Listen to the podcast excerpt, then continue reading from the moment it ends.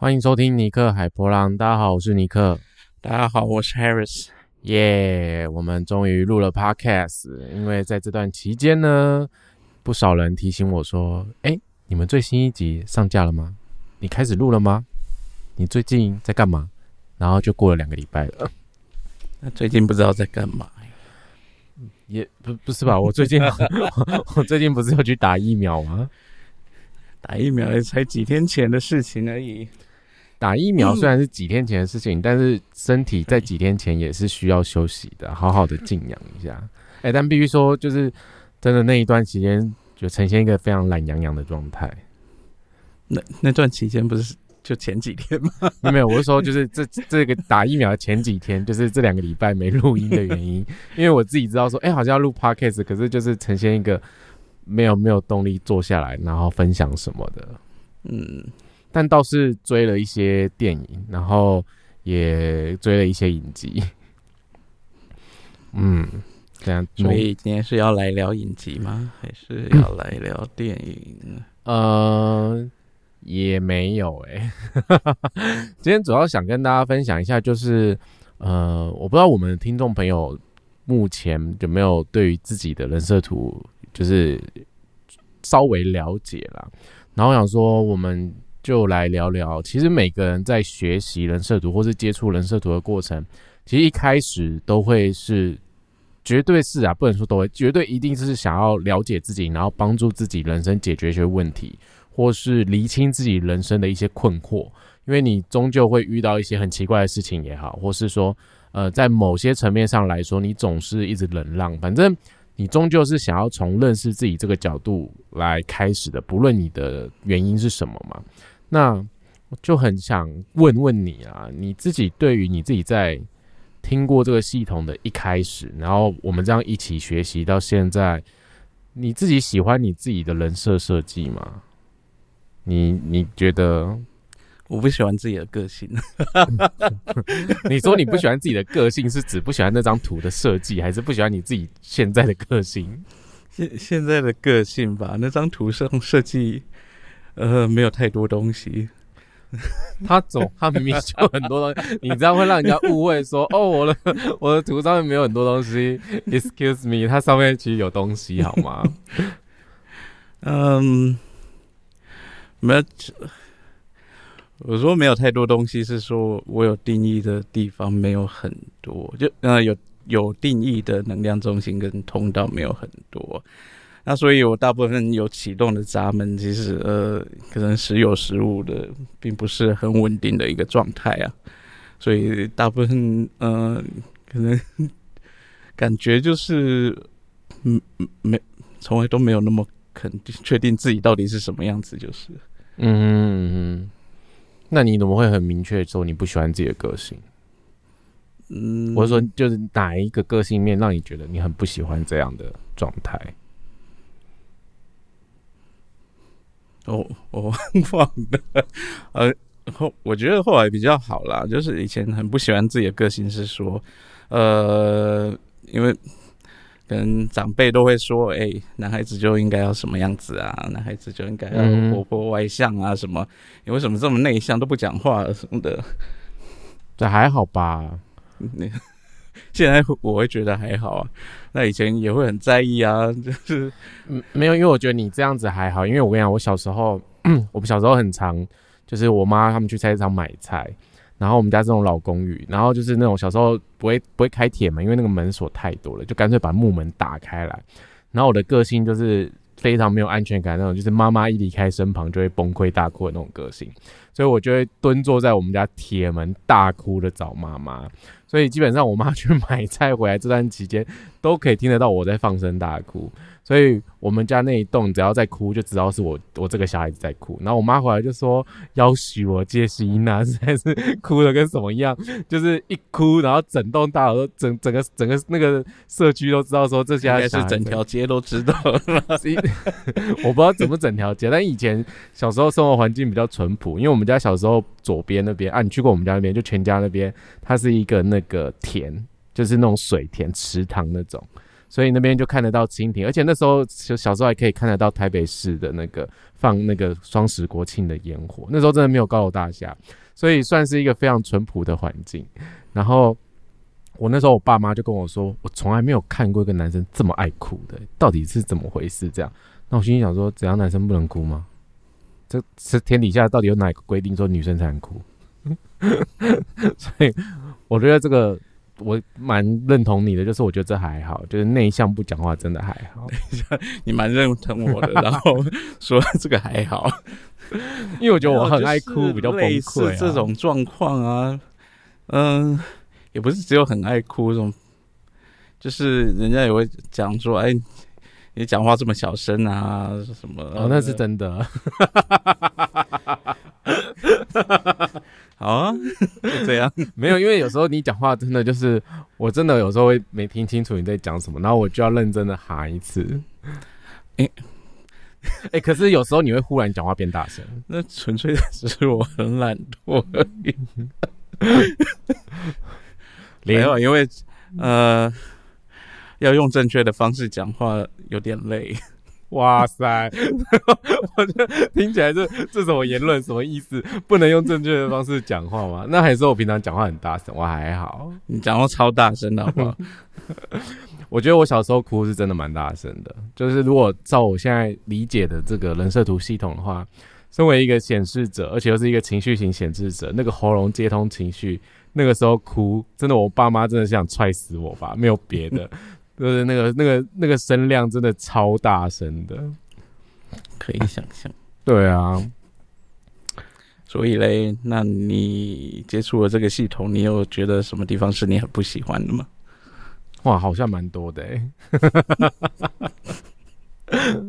我觉得蛮多不喜欢。一开始的时候，特别是嗯，当你知道自己的图的时候，我不知道听众朋友们有没有像我一样这样的。呃，经历哎，我我听个谈哦。可是我是觉得，可能呃呃，很大部分的人吧，那在成长过程中，多少都会对自己某一部分的特质很不喜欢，因为他们一定会受过身边的很亲近的人，呃，就算批评啊，或是指指正啊，或是之类的。呃，指出他们某一些部分的特质不是那么好，然后觉得这这方面的特质是他应该要改改善或改进的，但是实际上他那就是他天生的特质，你要他改也很难了。嗯，我以前觉得自己蛮不喜欢自己的个性，是我记得以前我真的很喜欢去搬动我房间的那个位置。比如说书桌啊、床，这有什么不好的？我跟你说，我基本上一个月就想改一次。我我我记得我以前大学的时候，我在住宿舍，就是呃所谓宿舍，就是淡江大学是没有男生宿舍，所以男生所谓的宿舍都是自己在外面租的房子。可是我以前住在学校附近的话，我是每隔一段时间，我就会把整个房房间里面整个东西全部换个方向，或是整个全部。就是换换个摆个地方啊，或者是换换个摆设这样的。对，我觉得我也是，我就是想说换个床头位置，反正我觉得这样蛮好的啊。我跟你说，然后就因为这样，我妈就会跟我说：“你可不可以不要一直在改这个东西？这家里的东西用好就会很好，你不要动不动那边移来移去的什么的。”然后我那时候也不懂嘛，然后就只是觉得我就是有一个想要换它的，就我想试看看这个床摆在这的感觉是什么，我想试看看这个书桌摆在这的感觉是什么，然后。我就受到这样的，就是我爸我妈他们会这样跟我讲的时候，我就会觉得我这样是不太好。我想这还算事小，因为那只是搬自己的房子的那个里面内装这样子。那你知道出去出去外面社会跟人家互动，或是去工作的时候，才发现自己真的对于那种重复性的事情真的是吃不消，就是完全不符合我的个性。然后我也不知道自己怎么搞的，我也知道就是我好像。很喜欢每天有不同的事情发生，然后每天有不同的情况可以去处理它，那就是这样是蛮有趣的，而且跟不同人的交流、跟不同人互动的时候，你会觉得蛮新鲜有趣的。但是直到我在接触人设图系统的时候，我做了第一个解读，我才知道说，哦，原来原来我有一条通道，那个三五三六，我们称我们翻译称它为转瞬即逝的通道，然后。呃，我才知道说，哦，原来我真的是一个很喜欢改变，我喜欢体验，然后我有时候其实想要的只是一个感觉，然后那个感觉是我没有办法去跟旁边的人说。我很明确的喜欢什么，我我想要怎么做，我希望的是看到他有什么样的东西，我完全没办法，我就是有一个声音告诉我，就是就是做它，你就是去做它，对对的，你就把那个床头柜调过来，你就是把你的书桌调过来，然后你去做看看，你去睡在那里一阵子，看他感觉是什么，然后你就会被骂，因为旁边人根本没办法理解你啊，他想说你到底是有什么毛病嘛，而且。这个这个议题，我记得我们在一起上那个 HDS 课程的时候啊，然后我们在聊到这条通道的时候，也有国外的那个同学一样有这条通道，他就分享说，他们以前小时候也很常搬家这件事情，就他们也很喜欢搬家。等一下，搬家是整个家搬走，整个家搬走，那跟那不一样，当然不一样。可是他们他们也很喜欢搬家，因为我以前也很喜欢搬家，我想要换一个环境住。我是说，在学生时期租房子的时候。就是我也很喜欢搬东西，搬来搬去的。就是通常人家都是学生找到一个点不错，就会住很久。我就会不会耶，我就会搬。我也是那种呃，我住了一阵子，我就会再换个环境这样子。对啊，因为你你有那个你的你喉咙单不能讲单挂，你喉咙有挂一个三十五号闸门啊。如果你接通的话，就是变成显示者。我会觉得这多少也跟那。个开放的居中心可能也有点关系吧。嗯，对啊，因为嗯，你可能这个时间这个环境让你觉得很很自在、很舒服，可是可能过一阵子你 你也会想要换一个不一样的环境，然后因为你就是觉得没有一个很明确的方向性。在指引你吧，应该是就动不动就想要调整一下，然后就因为这样的个性，我其实有一阵子蛮不喜欢自己的，就是我就会去怀疑自我，怀疑自己，就是我为什么没有办法像别人这样子，就是去做一个朝九晚五的工作。所以我说，其实很多时候，呃，你对自己的不喜欢或是自我怀疑，好像都是身边的人，呃，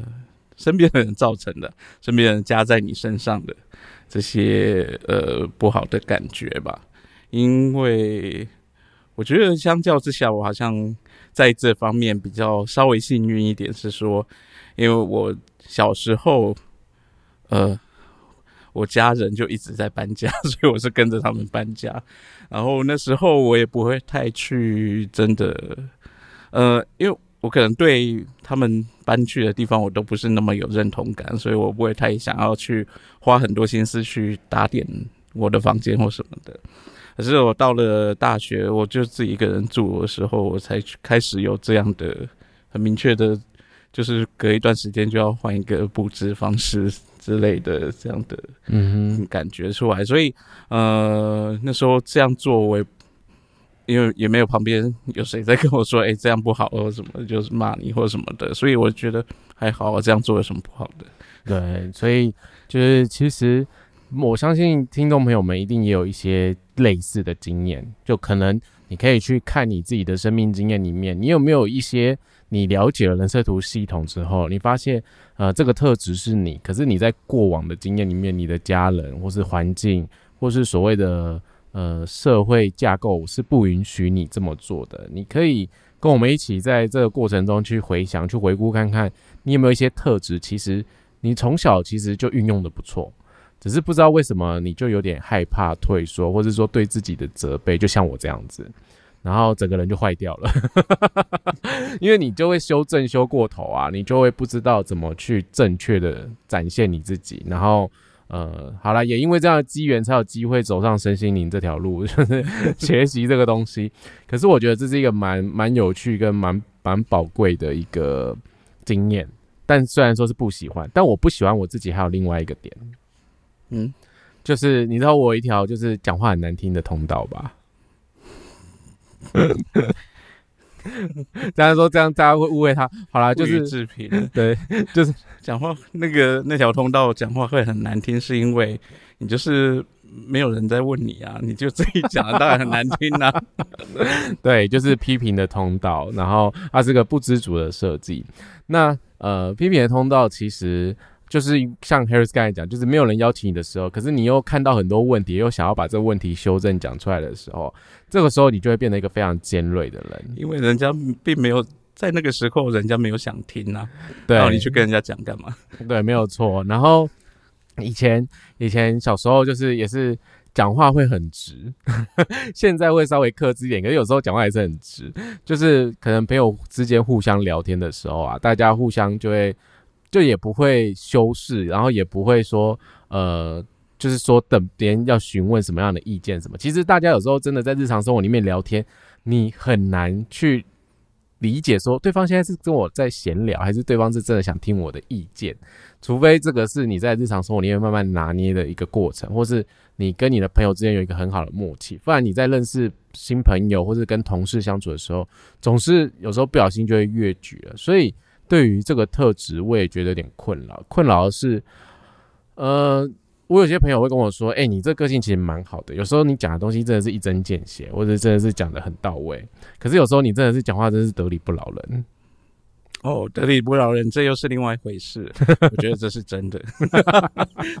而且我跟你讲，得理不饶人这件事情，并不是呃只有一个人说，因为连我大学就我那个研究所宿舍的那个学长，他也跟我讲过。他都觉得我每一次真的其实就算很有理，但是我都会呈现一个那个状态很尖锐的时候，他都觉得天啊，你这个有点 too much 了，然后他也不知道该怎么办。嗯，我觉得这是一方面，就是你有那样的特质，然后再加上你有另外一个特质，就是。耳聋的特质，所以人家讲什么你也 人你也不想听啊，就是你就是要表达你自己的，就是 对。那但是后来真的是后来也是发现自己这个个性，就是在大学那段期间，这种得理不饶人的个性，还有讲话很直的个性，你会让自己的人际关系变得不好。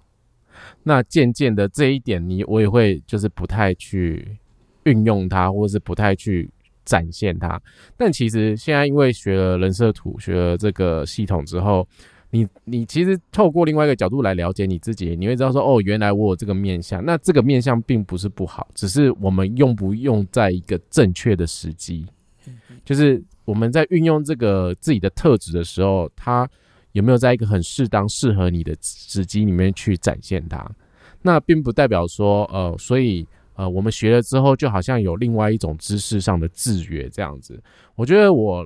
我现在分享说，我学了之后的另外一种感觉啦，就是其实对于现在面对改变的生活，我觉得我也没有说啊，因为我知道了，我马上就很敢放手去，或是说很勇敢。没有嘞，他对一样焦虑的要命。我还是很焦虑啊，我还是很胆小，而且我觉得我跟以前年轻时相比，也没有比较勇敢，或是比较敢去做梦这件事情。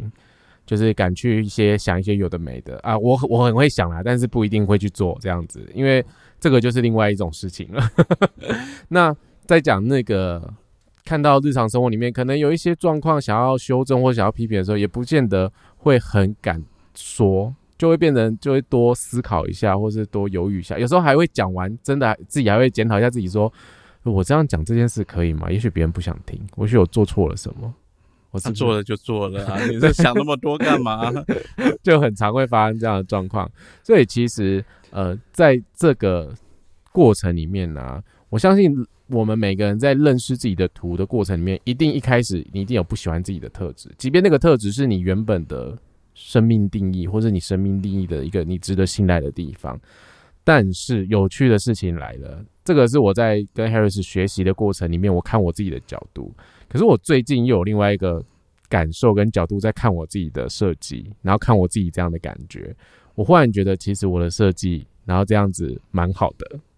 就是呃，身为一个四一的情绪型显示者，那虽然说我我觉得在我的人际关系里面有很多可能有有一个友善的社群好了，但是相较之下，我其实真的比较偏好。偏爱独处这件事情，是我可以决定我什么时候出门，我什么时候不想出门，然后我可以拒绝别人，然后我可以在家做我自己的事情。那我想去体验什么事情的时候，我可以问身旁的人想不想一起去。但如果大家不想去的时候，我就可以自己去，或者说我再找一个更好的时机再问别人。那这一切其实都是在于我透过另外一个角度在理解我自己，然后透过不同的。呃生命经验，去回顾我过去，同时去验证这个系统的时候，我其实发现这样蛮好的啊，因为这样子我就不需要去太常有跟人的连接，然后就进行太多的一些不必要的对话，然后就会产生一些不必要的冲突。我那我觉得这一切都是来自于呃。有一个新的角度可以看我自己，所以我觉得对我自己的设计有一种渐渐喜欢它。那你有渐渐喜欢上你的设计吗？嗯，就你学完之后到现在，我觉得呃比较多是呃可能印证我之前学自己慢慢体悟到的东西吧。就是说呃其实呃我以前可能还蛮控制狂的，就是就是。我觉得什么事都要掌握的，哎，我觉得现在还是啊，可是我 我现在好很多，好不好？是啊，是。那个，你说打扫房子吗？打扫房子，我觉得还好，我没有什么意见，因为有人扫，我真的是没什么太大的想法。Good，有人扫就是 Good。没有，我觉得，嗯，其实就是以前的经验会让我觉得说，呃。嗯，就是很多生命中很多事情是你根本没办法掌握的。就算你觉得，诶，你要去掌握它，或者你做万全准备要掌握什么事情，可是就是会发生一些呃你意想不意想不到的状况，或是你 就是突发的状况，或是就是不知道怎么样，就是会推锤之类的。那后来，呃。后来是自己觉得累了吧，所以可是学这个系统，我呃，我就觉得比较验证这一点，就是我们就是要顺着生命之流走嘛，就是你也不知道生命到底会带你去体验什么，可是你也不用那么焦虑，就是呃放宽心，然后随遇而安，跟着生命走就对了，因为很多事情也不是你可以掌控的。然后另外一个，我觉得我会呃蛮喜欢的一点是说，呃，很多人可能会觉得，哎，你开放能量中心这么多，是不是好像不是很好？可是我觉得这还蛮好的，因为开放能量中心它并不是，呃，它并不是有什么问题，而且开放能量中心其实可以让你体验到的东西会更多，会会有更大的弹性，只要你不是。很坚固，想要去控制一切的话，其实你可以，呃，你的思考模式可能会更有弹性，你做事的方式也可能更有弹性，这都是开放能量中心可能可以带来的蛮蛮好的地方。啊，外面有个救护车刚过去，哦，怎么会这么大声？我想这一段应该也没办法修了。我们因为我们住的附近有有医院，所以有时候会有救护车的声音。我想说，我们住的这边这么安静，为什么？好，我觉得的确是因为，呃，有些人的是的设计跟你一样，他开放中心很多，特别是如果呃那个人的设计又是反应者的话，他的开放中心更多。当然，机制上的里面的细节是不一样的啦。可是拥有这么多开放中心跟人的互动跟环境的连接，其实多多少少都会有所影响。所以我觉得，的确像你讲，你在学这个系统，其实很多时候比较像是验证，验证你过去年轻时的决定啊，然后验证你那个时候所呈现的非我样子。就是你可能有一些非我决定嘛，那可能有一些在情绪上做的决定。那在这个过程中，所以呃，有一个很好的机会，可以重新的去。认识你自己的内在，但是你真的是一个蛮支持人的人。对我觉得，就是除了除了就是陪我学这个，然后翻译之外啦，当然还有其他你的生命经验，听起来你都是一个蛮 support 别人的人。所以我觉得，的确就是你的设计，那的确就是如此。那我们其实也没办法去改变这个东西，就是我们也没办法去改变自己的设计状态，因为。呃，有些人他们可能就会觉得，哦，我很付出，然后我再也不要那么付出了，我一定要改变什么，我就会变成怎么样？可是你最终只是想要扭转你自己的本质，然后去抵抗，就是你长久以来的可能你觉得没有受到公平对待的事情。可是其实通常这种状况，你 需要思考的是，呃，你是不是在做正确的付出？已？也就是在对正确的人做付出。嗯嗯，对啊，而不是说你应不应该做付出这件事情。因为如果这就是你的本质的话，所以对，嗯、有时候不太了解自己啊，或者是反正就是生命过程中有些挫折，反而会让你矫枉过正，然后反而会让你更扭曲了自己原本的特质、原本的本质，这样子。嗯对，其实就会有点像我一样，就是你看从年轻的时候到大学到出社会，你其实就会发现你自己有一些部分影响到别人，可是你不知道自己该怎么办，你不知道自己怎么做。没有，就算就像是说，呃，呃，你你体验了很多事情，可是很多事情却结果都不是很好的，但是你可能要了解的是说，你投入的这些事体验是不是正确的体验，嗯然后它是不是真的让你学习到什么？呃，不管是学习到呃很宝贵的经验啊，或是学习到什么教训，它这是不是真的让你学习到东西？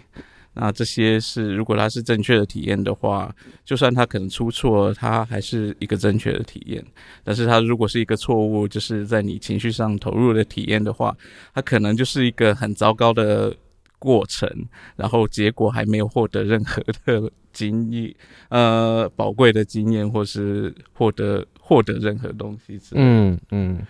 没错。然后可是这个过程有可能会是造成你就觉得，那我是不是应不应该去投入这些体验？是不是不应该去尝试各种不同的东西？但是，呃，这种尝试各种新的事物，就是你设计里面一个特质，就是你应该要去做的，只是你应该要用更正确的方式去投入这些体验，去决定你要投入什么样的体验的。嗯嗯，怎么听起来这集像在安慰我啊？为什么听起来这几项在说教？但是为什么我会想聊这个主题？其实是因为我不知道大家最近有没有去看漫威的最新一部电影，叫做《上气》。那我我个人看完之后，我自己蛮喜欢的。那其实也是因为呃因为男主角好可爱。，It's-，excuse me，不是应该要说是梁朝伟很帅吗？我觉得梁朝伟很帅啊早，有 我对梁朝伟无感呢。梁朝伟演的很好，但主要是里面有里面有一个故事剧情啊，就是呃男主角上气他在跟他的小姨子学功夫的时候，然后他的小姨，诶，那小姨的女生演的是你说什么？就是上气那个戏剧里面演他小阿杨姨的，紫琼啊？对对对对，杨紫琼。然后就是他们在那个时候的有一个对话啦，就是那个小阿姨就跟那个上期说，就是无论你的好坏，都是你自己，都是你的全部，你要学着接受这件事情。然后他也说，就是呃，他有部分是承继继承他爸爸，一一部分是继承他妈妈，对，他不可能摒除任何一部分，他一定是同时拥有这两个部分，对那都是他要去接受的部分。那其实看完这部电影，为什么会特别想要跟大家聊说，你们喜欢自己的设计吗？你们在接触人设图的时候到现在，可能不论你是自学，或者你已经上过课，或者你还没有接触过，你就忽然点进来我们节目听到现在，嗯、你你喜欢怎么了吗？没有，你想说有谁会有这么的？我我抱持就还没有接触过，然后点进来就听到现在，我觉得这个人我会感很感感谢谢你。你，对，对，就是就是大家在这个过程里面，其实多多少少也是会从回顾自己过去的经验，跟回顾过过去自己所做的选择，然后去验证这个系统到现在。其实透过这个电影到最后，我其实沉沉淀了一下，想了一下，其实就是这样啊。就像我学人设图，然后到现在，我也是在回顾过去所做的选择，我也会不喜欢自己的某一部分，也会有点想要逃避它，或是有点不喜欢要去接受它。可是这同时也是我拥有的一部分。那这的确有点像人设图系统讲的，就是所谓的真我跟非我这件事情。那真我跟非我其实是同时存在于我们每一个人自己的生命旅程之内的。那这没有所谓的完全的好或坏，那只是我们自己去呃经历这个生命的时候是如何看待这个旅程的，然后你是如何看待你自己的。所以我觉得透过这部电影的一个小小的对话里面给我的启发，所以就忽然想说，哎、我们今天就来跟大家聊聊这个，就是，嗯、大家对于自己呃自己的设计里面你喜欢吗？那你如果你不喜欢，你也可以跟我们分享你不喜欢你哪里，比如说哪个特质，然后让你不喜欢，或是你可能因为那个特质之前做了什么决定让你受委屈，或是你有一个特质被打压，就像我曾经这样的经验，你也可以跟我们分享，无论是在我们的呃粉丝专业，你私讯给我们，或者 IG 也可以，那也可以透过我们的那个黑箱的匿名小信箱，就是也可以写给我们，那。最后呢，再跟大家分享一下简短分享，因为我后来去恶补了那个骇客任务后面两集，我觉得没有，都还没看呢。我没有，我没有觉得不好看啊。那那那我要等你看完，我们再聊这个吗？嗯，你可以讲啊。我觉得我觉得无所谓。其实其实也没有什么啦，只是我觉得呃，看完之后的确第一集是最好看的。马上认同这件事情，我觉得第一集是最好看的。那第二集我觉得有一个很有趣的事情，就在讲选择。我觉得那个那个时候，你又跟那个那叫创世主还是创物主，我忘了他他应该中文要翻成什么。大家的对话里面，其实我觉得很多时候在讲的是我们其实所做的选择这件事情是重要的。我们在生命的当下做的选择会影响的我们，所以选择对于每个人是重要的。只是在人设图系统里面呢，我们有一个做决策的方式，每个人以前不知道自己有适合自己做决策的方式。那我们可能会模仿外在环境的人，或是外在的权威，或是整个世界里面看到的榜样，我们就会觉得应该是这个样子，我们就可以做出适合自己的决定。但不全然是这样，因为就好比我是一个情绪权威的人，如果我每一次都在当下很快的做决定，我应该很快就会死掉了。因为并不符合我的设计嘛，毕竟我就是要在情绪上好好的去体验，然后去缓慢下来。去感觉，所以也许有一个很，就算真的是很棒的邀约，很棒的邀请，他可能真的为我带来很多的财富，可是他不见得适合我，我可能要去卖命的。对，我们永远不知道你的选择背后是什么，我们没有人知道，所以我们必须是很依循自己的身体的选择。我觉得这个是，呃，为什么骇客任务跟人设图系统有一些，我觉得很大的，嗯。我觉得很多很多的启发啦，那这也是人设图领域里面很多的引导师跟分析师很喜欢的一部电影。那当然到了第三部的时候，我觉得里面是你又跟那个呃技师的对话，让我也蛮有感的，就是嗯。祭司看到尼欧的时候就说：“看看你，你长大了。”就是说，你第一次见到我的时候，你很胆小，你也不敢跟我对话。可是现在的你，你可以很自然的跟我对话，而且感觉你是非常具备勇气的，而且你知道你是谁。那当然，你又有很多困惑，就是祭司既然全知全能，你什么都知道，你为什么不能告诉我我是谁，或是你为什么不能呃直接让我了解说我要做什么，我的使命是什么？可是祭司告诉他说。就是时机还没到，然后那个时候镜头有一幕就把他带到一开始第一集尼欧背后的那个门框上面的，就是认识自己这件事情。所以我觉得这一段过程就是祭司其实在表达的是认识你自己。等到一个正确的时机的时候，你根本不需要知道说，就像大家真的很爱问我的轮回交叉是什么，我来到这世界上的使命是什么。我跟你讲，其实你真的学到后来，或者是你真的慢慢走，你到后来你会知道，你不需要知道这个东西，因为你越认识你自己，你越运作正确，其实你渐渐的就知道你的人生使命是什么，你的方向是什么。你你在生命中一直常出现的一些主题，或是一些呃你感觉得到的所谓的频率也好。或是感受得到一些可能，诶，有些事情一直重复的出现过，或是你一直在处理过。可能有些人他的环境就是一直在处理人际关系，有些人就是一直在感情里面轮回。那有些人就是在物质世界里面竞争。每个人来到这世界上要表现的东西不一样嘛。那那个剧情在《骇客任务》第三集，我觉得那一段其实是让我最有感的，就是我们这么急着想要知道的这么多，可是我们却不去认识自己。可是，当我们真的认识自己了之后，我们每个人都有机会成为救世主，就是自己生命中的救世主。你可以拯救你自己每一个选择。那你在每一个选择的过程中，你必须要理解的是，我们没有人知道选择的背后是什么。我们永远不知道，说我做的这个决定会带来什么样的可能性。它会为我带来什么样的结果？因为这也是技师在说的。其实他并不知道，我并不知道我们的选择代表了什么，我并不知道我的预言代表了什么，我们什么都不知道，我们只能做出一个决定，然后看这个决定带我们走去哪里。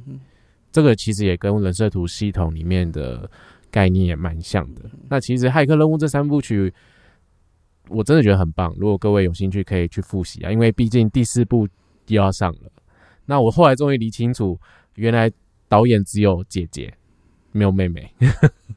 就是我上次讲说，就是这次导演两个没有一起回国嘛。我知道，就其中一个，对，其中就只是姐姐回国，然后妹妹没有。呃，对我来讲是姐姐和妹妹一点都不重要。